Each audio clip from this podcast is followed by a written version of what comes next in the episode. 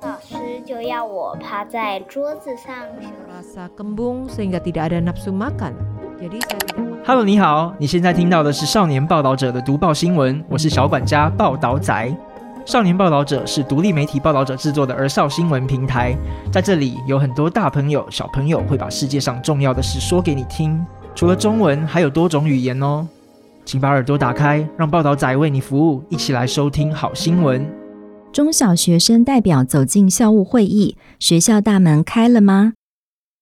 这个学期开学，中小学校园有个很重要的改变，学校重大事务再也不是校长、老师说了算。立法院在今年二零二三年五月二十九日通过《国民教育法》修正案，明定中小学应有学生列席校务会议，九月开学的新学年就开始实施。校务会议可以决定什么事？未来学生代表依法可以列席，和其他法定需要出席的师长，两者行使的权利有什么不一样呢？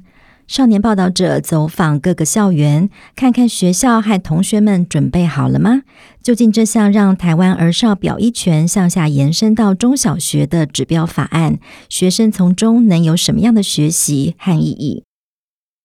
国民教育法简称国教法。自一九七九年公布施行后，今年是修正幅度最大的一次。最大的进展就是从这个学年开始，中小学校务会议应邀请学生列席，也让台湾校园治理的学生民主参与向下延伸到国中及国小。新闻充电器，校务会议是什么？列席和出席有什么不同？校务会议是学校最高层级的会议，讨论与决议学校的重大事务，包括学校发展计划以及各项规定，例如校内霸凌事件的处理准则、健康促进计划。过往校务会议的参与成员有校长、专任教师、学生会家长会、职工等，通常采取代表制，例如教师代表、学生家长会代表。大学及高中也需有学生或学生代表出席。今年国教法修法后，中小学也应该邀请学生列席校务会议。至于列席和出席，在会议里可以行使的权利仍有不同。列席仅有旁听权及发言权，出席才有提案权及表决权。回顾台湾的校园治理民主参与历程，二零零五年大学法修法，让学生代表参与校务会议不得少于会议成员总额百分之十，成为台湾学生正式参与校园民主的重要里程碑。二零二二年五月，立法院教育及文化委员会通过由立委提案的大学法修正版本。校务会议学生代表由既有的百分之十调整为百分之二十，送出委员会后遭到许多大学校长反对，因此后续修法未完成。二零二三年三月，台湾学生联合会曾针对此事到教育部前陈情。至于高中部分，二零一三年高级中等教育法也通过高中职学生可参与校务会议。经过多次争取，二零二一年再修正校务会议学生代表比例规定不得少于百分之八。这次国教法修法后，再把学生进入校务会议向下延伸到国中、国小，等于让台湾各级学校学生参与校园治理的权益完全补足。新法重点提升学生权益申诉及表意权。除了学生参与校务会议外，这次国教法修法还有多项提升学生权益的规范，像是学生可以透过校长信箱陈情，也可以有更多行政救济的保障。根据大法官会议第七八四号解释，学生认为权利受到学校侵害时，可依法提起申诉、再申诉等相对应的行政救济。但行政院之前所提的国教法版本规定，申诉、再申诉等程序需由家长代为提出。如果家长和学生意见不一，学生难以申诉。最后通过的条文将行政院版本的申诉期从三十日延长到四十日，还通过附带决议，要求教育部设置校长信箱，落实儿少表意权。校园现场尚缺配套，各县市进度不一。不过，国教法的施行细则还没有出炉，新法指定学生列席校务会议。既没有定定学生代表的比例，也没有定出学生代表要如何产生。对中小学来说，开学后要如何推动，方向还是很模糊。有些学校在修法前就已经先行设立学生自治会，尝试让学生学习如何表达自己的意见。有些学校则还在观望，评估如何找到兼顾学生参与和校务会议运作的方法。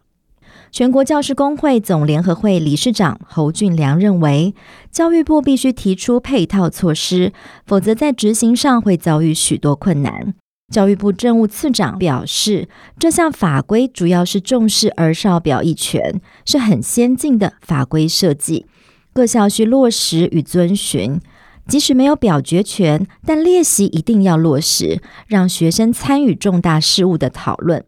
至于学生参与的代表性及人数等要如何执行，教育部也会协同各地方政府逐步落实法规的精神，并协助各项推行。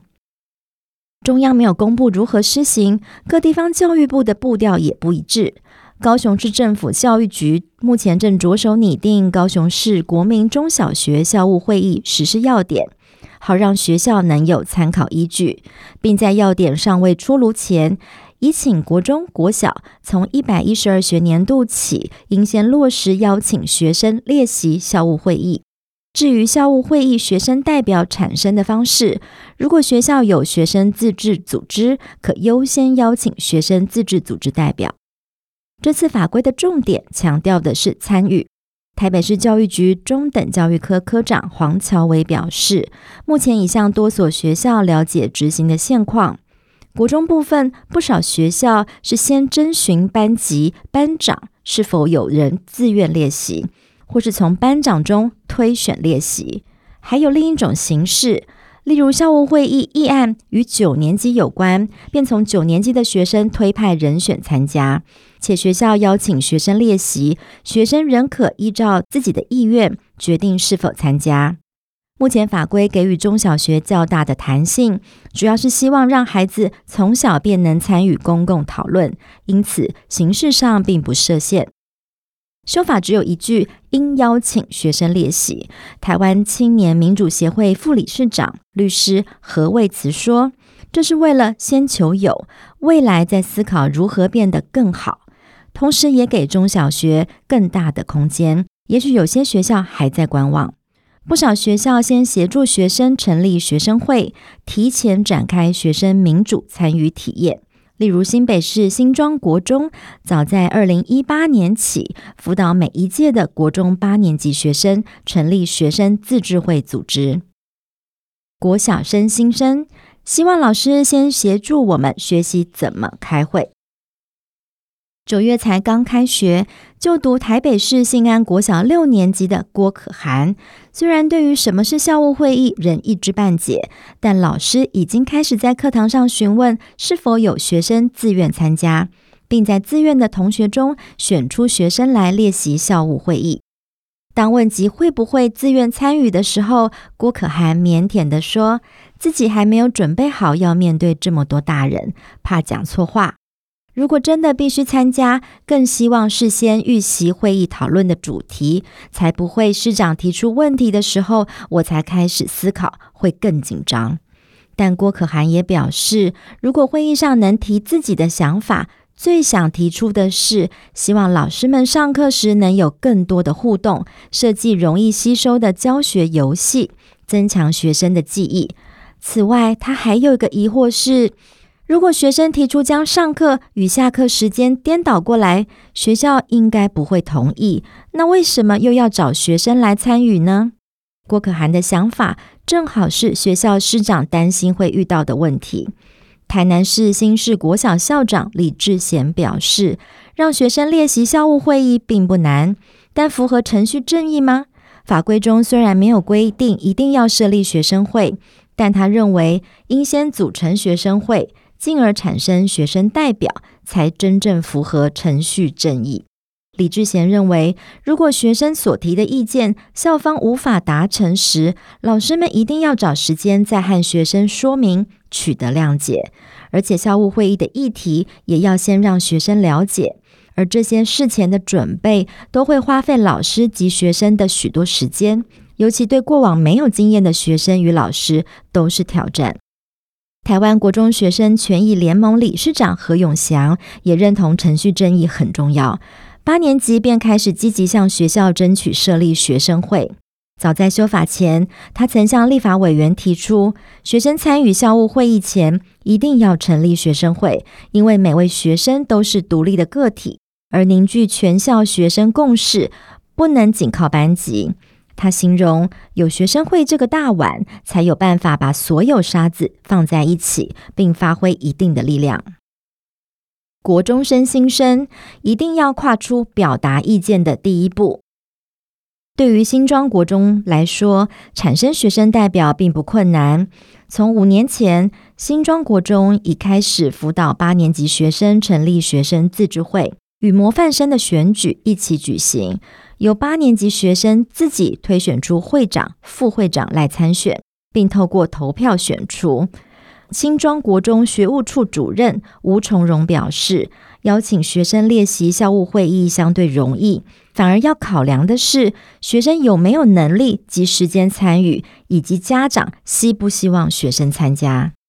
新庄国中九年级蔡家恩目前担任学生自治会干部，且代表参加辅以委员会，人生第一次参与公众事务，对于有机会参与校务会议感到跃跃欲试。他想起当时辅以委员会讨论七年级生制服上要不要绣上名字及学号，一开始紧张得不敢乱讲话，直到老师将麦克风举到他的面前，才鼓起勇气表达他不赞成绣名字的理由。不过，当他听到其他人支持绣名字、绣学号，有部分原因是担心学生在校外出意外，可以立即的联系到家长及学校老师。我了解所有的意见。最后也支持绣上名字的提案。以前只在班上管好自己，做好课业，后来慢慢发现表达及听别人的意见其实很重要。蔡佳恩坦言，因为校务会议牵涉到的决策内容更广泛，没有把握自己是否能全部的理解，但仍会把握机会参与。但在参与前，希望学校老师能像当初引导学习运作自治会一样，协助学生了解校务会议的内容。新庄国中九年级学生张新宇也说，希望学校的老师可以先将校务会议的议题在三到七天前先告知，让学生事前准备。万事起头难，但是一定要跨出表达意见的第一步。关注焦点。学生代表如何产生？参与什么议题？对于未来能参与校务会议，张新宇很想尝试，并关注学生代表如何产生。他首先想向学校提出的是，不论自治会干部或是校务会议的学生代表，能开放给更多想参与的学生，而不是只从模范生中挑选。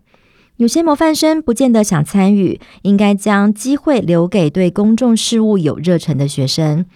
学生参与校务会议，应该还是先从跟学生较相关的议题开始。新庄国中学务主任吴崇荣说：“如果只是叫学生来签到或盖章，意义不大，尤其连学生都不见得了解每一个处室的业务，更何况是学生。”因此，校务会议的参与也应该先从学生能够了解的内容开始，这样的参与比较有实质的意义。多位校长也指出，中小学生关注的校园议题，主要包括学生的奖惩、学校生活作息、服装仪容规定，以及校庆、运动会举办的方式等等，学校都可以听听他们的意见。台北市博爱国小校长陈顺和则说，在开放学生参与校务会议前，就已让学生代表出席学校的奖惩委员会和学生服装委员会。校园民主参与，让学生学习什么？学习一，了解民主运作。练习是折中的办法，至少让国中小学生有机会参与。常年关注青年民主参与的何卫慈认为，学校不让学生参与某一事务的决议有很多的方式，因此虽然不一定能实际参与决议，但让学生参与校务会议最重要的目的是民主学习的过程，让学生了解民主运作。过去协会常接到国中生陈情。例如不满学校的手机使用规范，或早自习迟到为何被记旷课等，主因是这些规定的产生过程缺少了学生的意见。因此，将学生参与的场域拉到决策阶段的校务会议上，不仅能搜集更多学生的意见，学生也会知道老师或家长为何希望上课时收手机的理由。经过一番讨论。最后形成共识，这就是民主的过程。在民主社会中，大家也要尊重最后的决定，也减少了学生事后抗争的几率。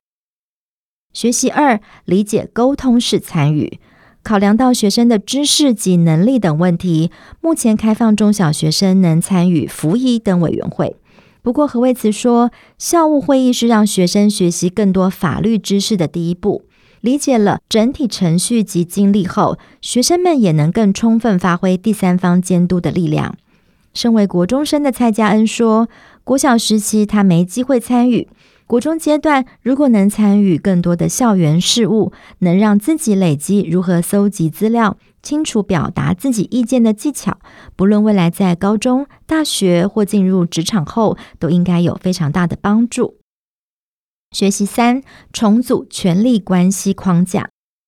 曾推动高级中等教育法、中学生校务参与、学生会设立等历程的辅仁大学法律学院博士后研究员吴律德认为，国小自治市长也是校园选举的一环。但我们现在要做的是落实校园民主参与，让学生更完整的了解什么是民主。传统的教育现场是上对下的权力关系。台湾青年民主协会副理事长何卫慈说：“台湾学生很习惯只在框框内做事情，例如学校担心开放外食会带来很多垃圾，一开始就持反对意见。但以师大附中开放外食的案例来说，老师与学生针对外食可能发生的垃圾回收等问题沟通，最后外食开放后。”实行到现在也没有太大的问题发生。校园民主就是要慢慢翻转这样的观念，因为学生也是人民。例如被记警告而心中产生不平或被冤枉的想法，学生要开始学习如何理性争取。回想自己念书时期，全国教师工会总联合会副秘书长李雅金形容：“我从小就是刁民，一堆意见。”但过去没有表达的管道，不服气学校规定，就用很糟糕的方式处理，例如上课时同学轮流乱提问、恶意整老师等等。虽然在校园现场推动学生参与校务会议的目标还有很多问题要克服，但有机会让学生透过真正的公民参与，试着经由更民主的管道表达意见，与学校及老师沟通，也是解决师生意见冲突的方式。何为慈说：“或许刚开始，大家对于如何引导中小学参与感到困难。回想过去，大学及高中职也是采渐进式，经由三到五年的时间改变，期盼让新时代从校园开始了解什么是更好的民主运作方式。”本篇文章的作者是陈丽婷，共同采访林新凯，摄影张家伟。设计郑涵文、黄瑜珍，合稿陈荣玉、杨慧君，责任编辑陈韵如。中文读报由邱少文录制。